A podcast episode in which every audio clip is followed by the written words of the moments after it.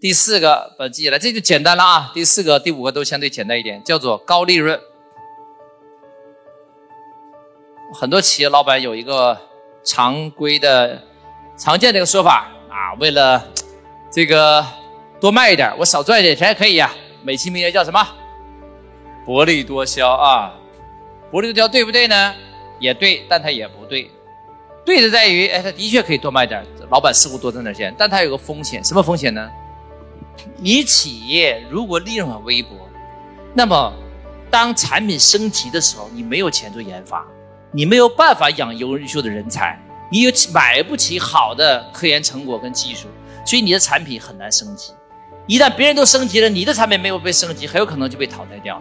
所以薄利多销的风险就是很容易被淘汰，尤其是一旦客户的消费升级的时候，你产品跟不上，第一时间被客户淘汰的就是一些低端产品。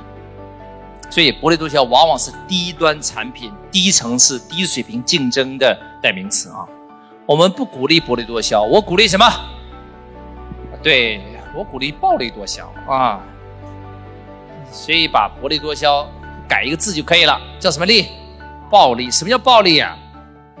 如果你是做产品的，你至少也得有百分之二十的净利润；如果你是做服务的，你得有至少百分之五十的净利润。我提的是净利润，不是毛利啊，这是两个概念啊。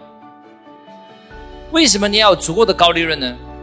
因为你有钱了，你才能投入研发呀，你才能买好的材料啊，才能够提高工艺设计啊，你才能够把你的产品的品质升级。否则的话，薄利多销就没有钱做品质升级。只要你的消费人群发生了变化，很容易被淘汰。而且，你有利润的，你才能够做出好产品，才能卖给中高端人群。中高端人群才是赚大钱的关键。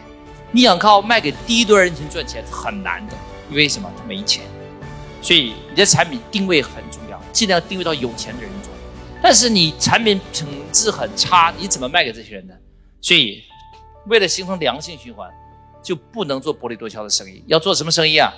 暴利多销，利润是王道，一定要有足够的利润，这条很重要啊！关注我，学习更多内容。